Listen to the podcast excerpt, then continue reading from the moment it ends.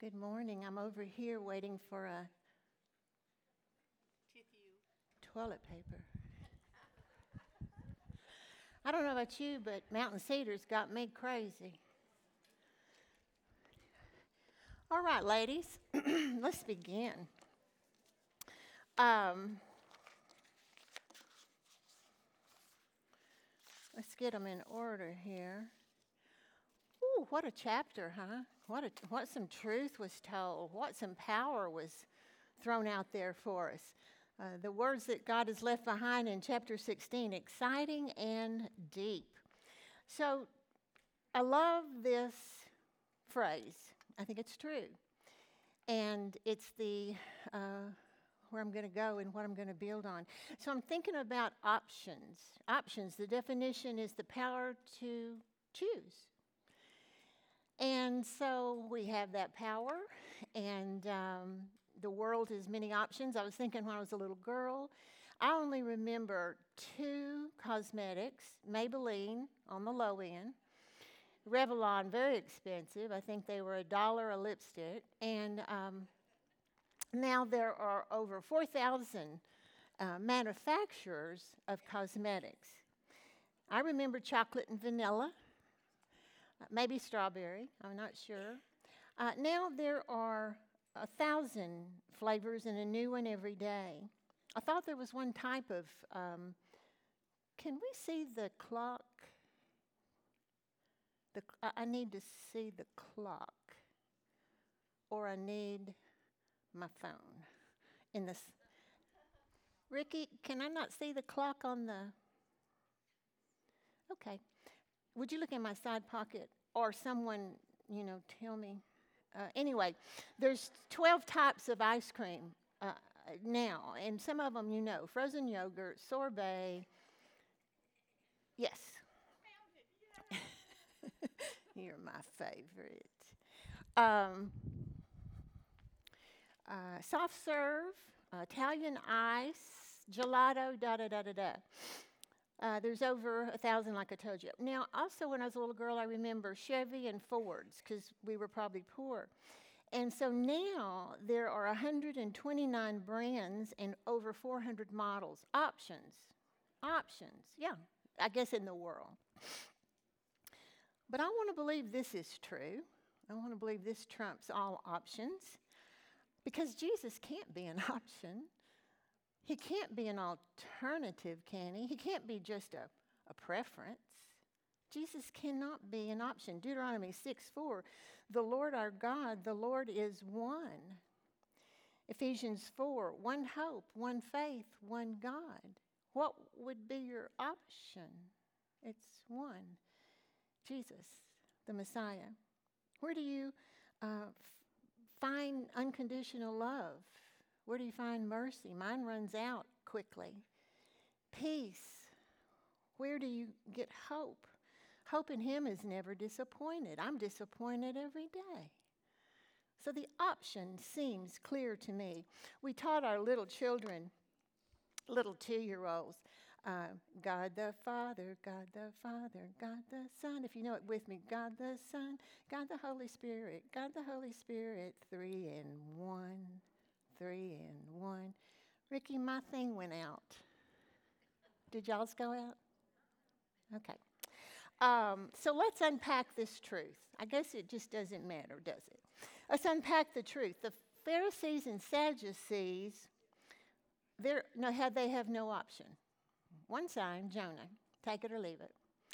Peter agrees. He agrees there's only one, and that's the Son of God, the living Christ, the living God. And then you and I are going to decide, I hope, by the end if we agree. So we start in 16, and you know the first five verses tell us that um, Pharisees and Sadducees have come together. They are enemies. Uh, you've heard the old saying, uh, the enemy of my enemy is my friend. And so they, I don't know if they hated Jesus, but it seems like they did. Uh, they only wanted to destroy and discredit, and um, um, they were united in this only. Otherwise, they would never come together. The Pharisees were the common man, they just wanted power. The Sadducees were aristocrats, they wanted wealth.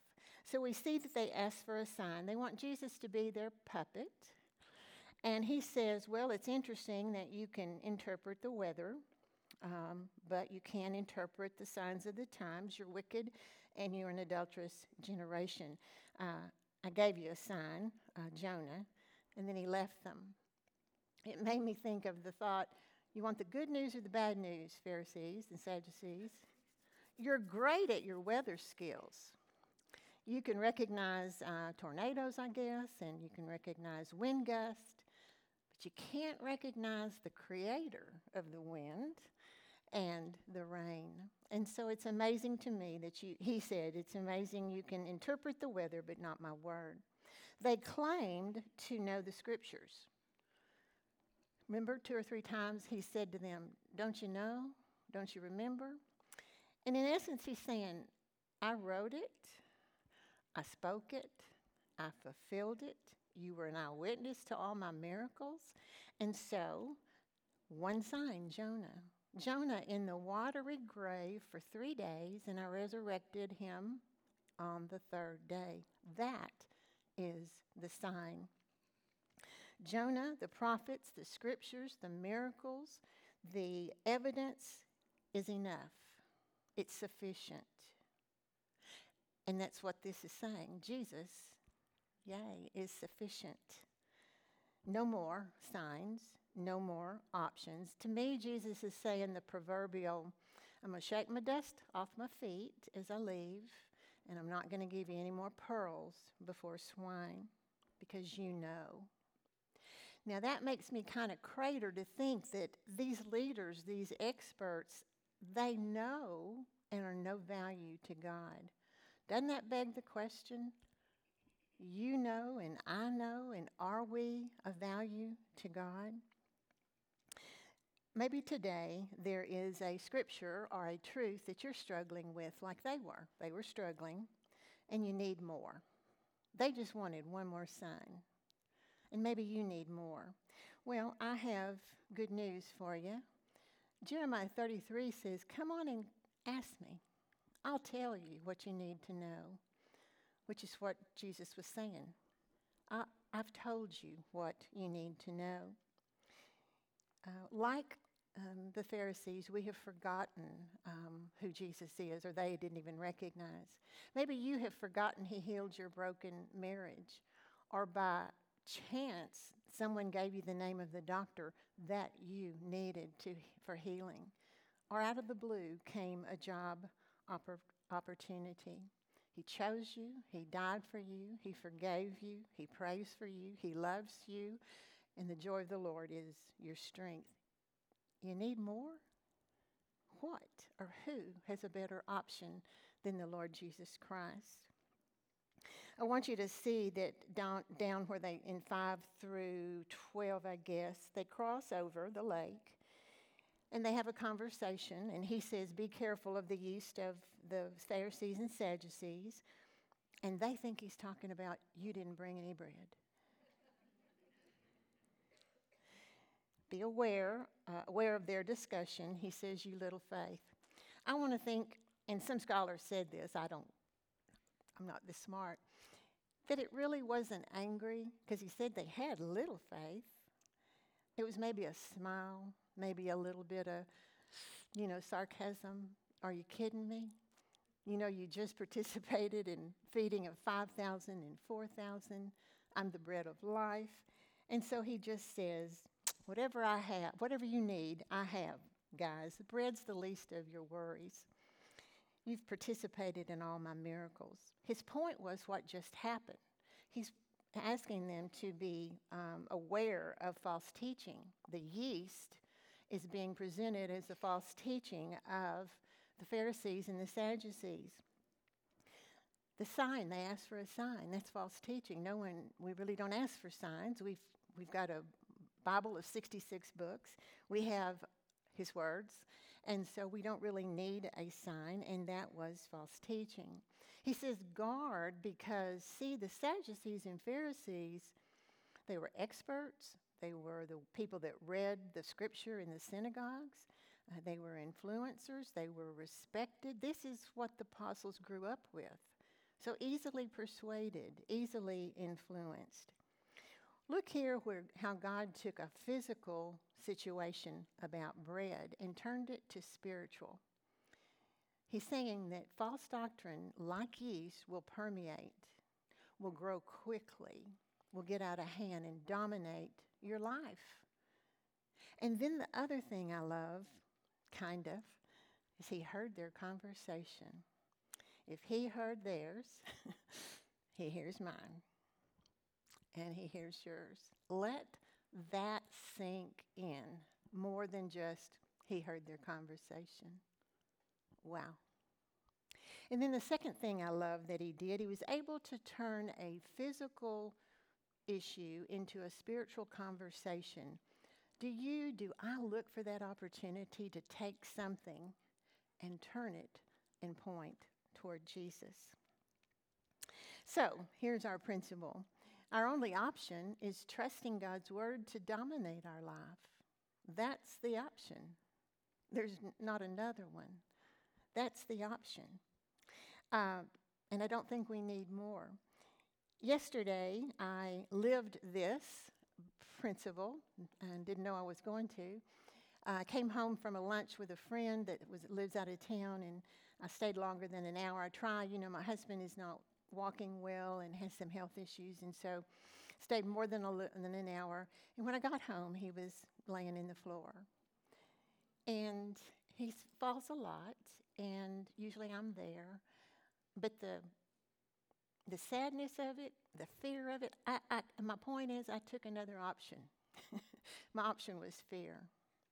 My option was probably some self pity of, oh no, uh, guilt, you were gone too long. Anyway, just, it shut me down. And I forgot that in 2015, my husband had a motorcycle accident that should have killed him because he never wears a helmet. And yet that day, someone made him put on the helmet, which he only did to get her off his back. Wasn't me, wasn't me. But it saved his life. And that night at the hospital, they care flighted him to Presbyt- um, Parkland. And that night, they did more than one surgery to save his arm because they thought they would have to amputate his arm. I forgot that my option is the physician, the great physician and the healer. Yesterday I took another option. I don't recommend it.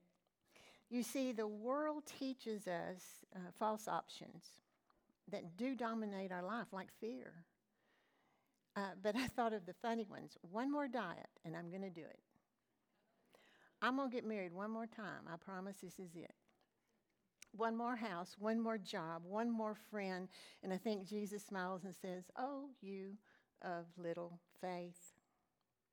If our minds are focused only on what we can see, which is what I did yesterday, we forget all about guarding it, our minds, with the power of the Holy Spirit.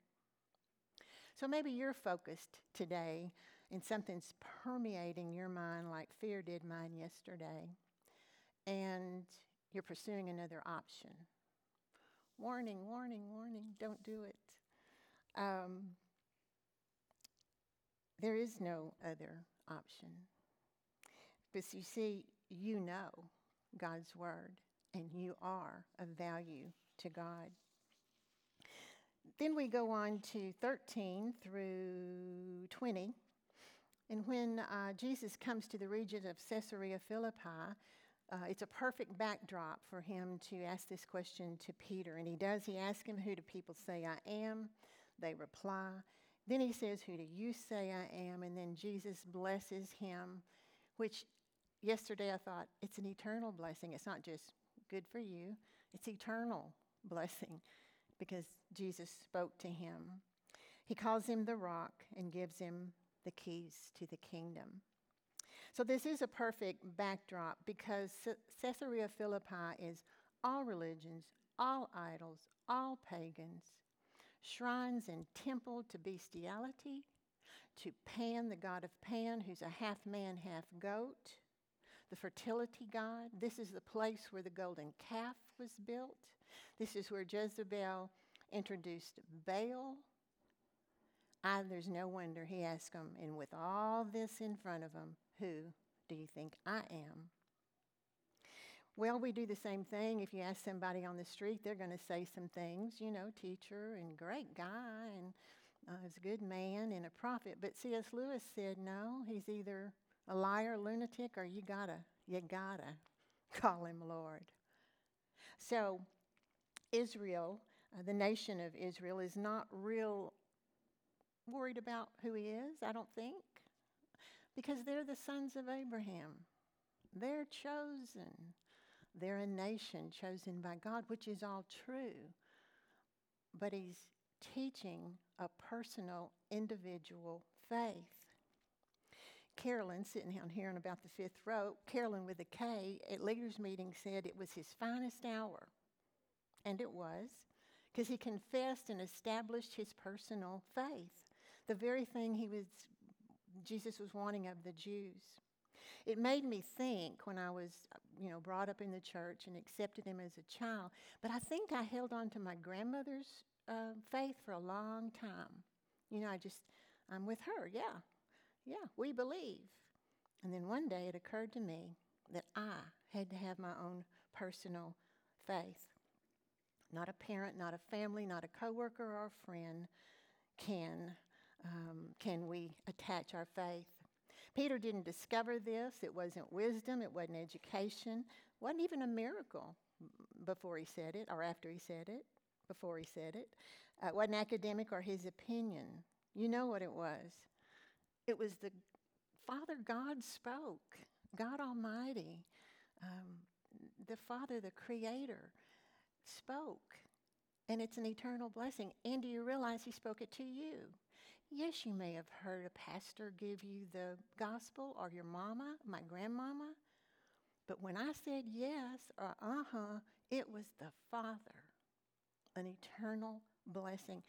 That means so much. That's, I guess I knew it, but boy, I really like it and know it today. See, it said, he said, You are the Son, let me get to it, Son of the living God. You are the Messiah, Son of the living God. Living is so important because that half man, half goat was dead. That's not real. And none of the idols were real. The calf was not real. And it's a living God. These words are alive. When you read them, they're alive. They give life, they are life. The living God. That was why it was so important. It made me think of this verse Who am I, Lord, that you would be mindful of me and you and this stinky world that He loves? Oh, the grief I think that He has, because we are on His mind. And so it's not going to be clever that we come to it or a conclusion. Peter's evidence is my evidence and your evidence. The Father told you if you know him, and I ask you now if you do, have you heard him speak your name and call you to his side to say, I'm your Father? I ask you, if not, would today be the day? God gets all the credit. No book, no TV show, no pastor, no teacher, nothing. God gets the credit. Now, this is how I pray for loved ones. I say, God, would you reveal yourself? Father, would you reveal yourself? Will you maybe take that position today for the ones you love? We know that he calls Peter the rock. What time is it? Okay.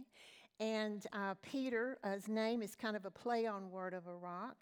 And his confession establishes the church. He says, I'm going to, on this rock, I build my church. So this is controversial, but not to me and not to what I can read, but let's go forth. Was the church built on Peter's confession? Probably. That's the foundation. Didn't, aren't all churches built on the confession of Jesus Christ as Lord and Savior, the living Son of the living God? If not, they're probably not still in business. Wrong word, but they're probably not still a church. Um, then you say, but Jesus built it, and Jesus is the rock. Jesus is the cornerstone. Jesus is the solid rock, and there's no other foundation that can be laid except for Jesus Christ. Like I said, the confession is necessary for a church. Um, and here we all sit, many rocks. We all have confessed, I pray. And if we not, I ask you today be a rock. Go ahead, confess it, because he is the Son of the, the Messiah, the Son of the living God. So I wonder if you're building on the rock, if you're a rock and you have a foundation as your rock, are you confident in this foundation that has been promised to you? Well, let me assure you and be confident. It says that any or all powers can, you know, storm the gates of Hades and will not be overcome. Be confident today. I don't care what it is unbelief, uh, evil, uh, rejecting Jesus, arresting Jesus, crucifying Jesus, any enemy, evil, wickedness, any famous person that, you know, espouses their hate for Christians or Christ. It doesn't matter. You choose. There's enough to choose from of this in this world. I want you to know that nothing can break the gates of hell. I want you to know that Jesus is the architect and the builder, and He's the owner. And He has unified all the rocks, and they're solid for eternity. On the solid rock I stand, all other ground is sinking sand. I love that because it says we win. Do you win? Are you winning? I'm winning, you're winning because we stand. He built the church and he sustains it to this very day. He says he's going to give him the keys. Huh. Well, I thought Jesus is the door, and Peter now has the keys to open the door uh, to the kingdom of heaven for all. The gospel, are, you know, is the authority to preach the gospel. You and I have the keys. I hope you've got them with you today. Um, keys, all are welcome. Open the door. Have the authority to tell anyone about the Son of God, the living God. You can preach, teach, uh, tell um, about your, your Lord. Peter had a role, no doubt. He was the first one he told. But Peter doesn't pass along authority to you or me to preach, teach. Uh, Jesus has the authority to pass it, the authority to you and me. We're not submissive to Peter, we're submissive to the Lord Jesus Christ. So here's our, our thought, our principle. When God reveals the identity of Jesus to you or to me or to anyone, confession is the only option. When you realize, isn't that tender? When you realize, He said, You, this is my son. How tender is that? And all you can do is say, I know the Son of God. Or is it? Or is it your only option? Are you curious about Jesus? Have you underestimated him like they thought he was John the Baptist and Elijah? Do you think he's like Santa Claus or the concierge? He's remarkable, he's done a lot. But are you committed to the Son of God? See, Jesus is going to ask us this every day. Who do you say that I am? Because I want you to live it, I want you to tell it, because it affects the way you live. You have the keys, I have the keys to open the door to anyone and everyone who Jesus is, because I know and you know, and we're of value to God. Who will you open the door for? The in laws that don't believe? Um, a friend? Do you take Jesus with you? That's to me what it feels like. I'm taking him wherever I go. I read this week it's not that we turn away from Jesus, we just forget to take him to wherever we're going. To the in laws, do you take him to a certain group? And then it struck me that I one time, did I take him, where did I take him or not take him? Years ago, probably early 80s, I went to a hairdresser. My poor friends have heard this story, but I went to my, this hairdresser and he had an alternate lifestyle and da da da. And so, gosh, 10, 15 years later, I was at the Bible bookstore and I was bent over getting something, and someone tapped my shoulder, and I turned around and it was Rick, the man with the alternate lifestyle. And I said, Oh my goodness, what are you doing here? He said, Well, I've changed my life. I, have given my life to Jesus. And, you know, he gave me his testimony. He looked at me and said, What are you doing here? I guess I didn't take Jesus to my hairdressing appointments. That hurts me to tell you that, but it's true. And so I don't want it to happen ever again. So I hope when I see people, I will say something be have a blessed day, God bless you, or something that I will take Jesus. Here's a question Do you even care what people say about Jesus? Does anybody know what you say or believe about Jesus? Does your church confess Jesus is the Messiah and the Son of the living God? Will you use your authority to open doors? And who will you introduce Jesus. Then, have I done everything? Yes. And so then on our last verses, uh, that time he explained, from that time on, he explained to them that he must go and be suffer at the hands of the elders and the chief priests and be killed and raised to on the third day. Of course, um, this is where Peter, uh, his finest hour has gone south, and he uh, says, "Nope, not not you, Lord, never." Um, He's, in essence, saying the same thing Satan said in the desert when he tempted him avoid the cross. You don't have to die. Don't pay for the sins. Please don't die. I just confessed you. I just found out who you are. We left everything to be with you. Was it a waste of time? A defeated God? I, I don't get it. I, my expectations of you have changed. Peter would say, I'd die for you. I mean, he, would, he said, I'll die for you, Lord. We know that he thought he would. But see, Peter wanted his plan of Jesus, his expe- expectation of Jesus. And so that he did, he rejected God's plan for Jesus. And so that's why he could call him Satan. That scares me in thinking that I sometimes have what I've said or done has aligned with Satan questioning God, um, saying, you know, what I do, however I'm acting, is saying that you're wrong, God. I've hindered Jesus in someone's life. I've questioned truth. Ooh, this one caught me short. What I love, though, is he said, and Rhonda Sherwood, where are you? In leaders' meeting, she said, he didn't say, go away.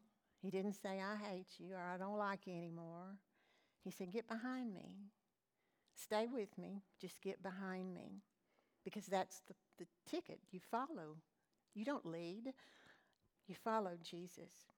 Jesus says on in the following verses that we must pick up our cross and deny ourselves um, and to follow him. Take up your cross and follow me.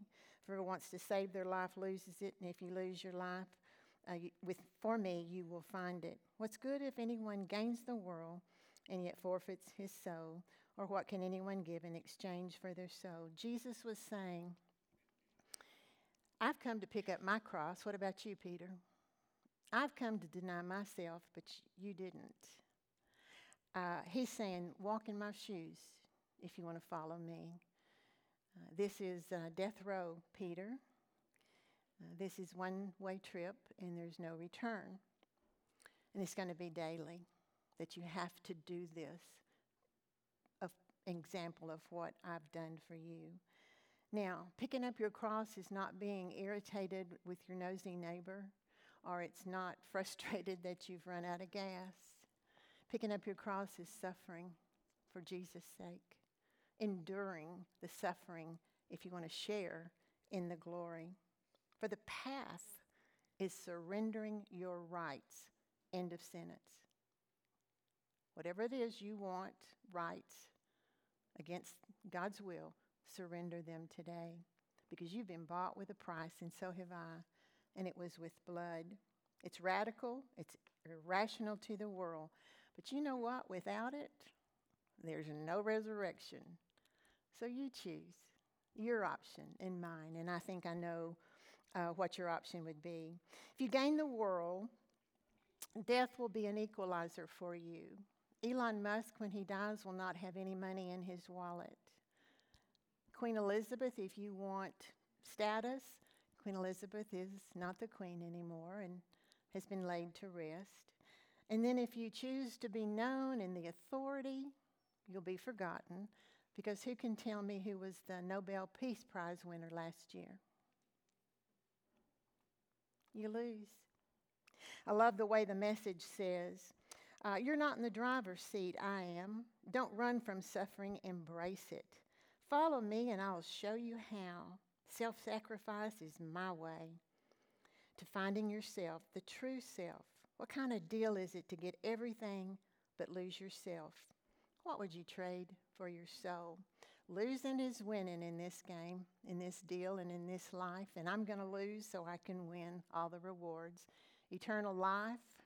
I'm going to be exalted with Jesus. I'm going, you're going to be a co heir. And I'm going because of time, but you know the rewards. So here's our last principle the cross is the option for eternal life.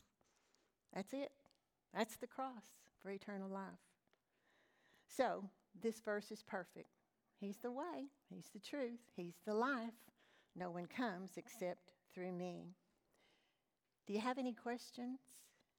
Do you have another option? I didn't think so. So I think we're all on the same page.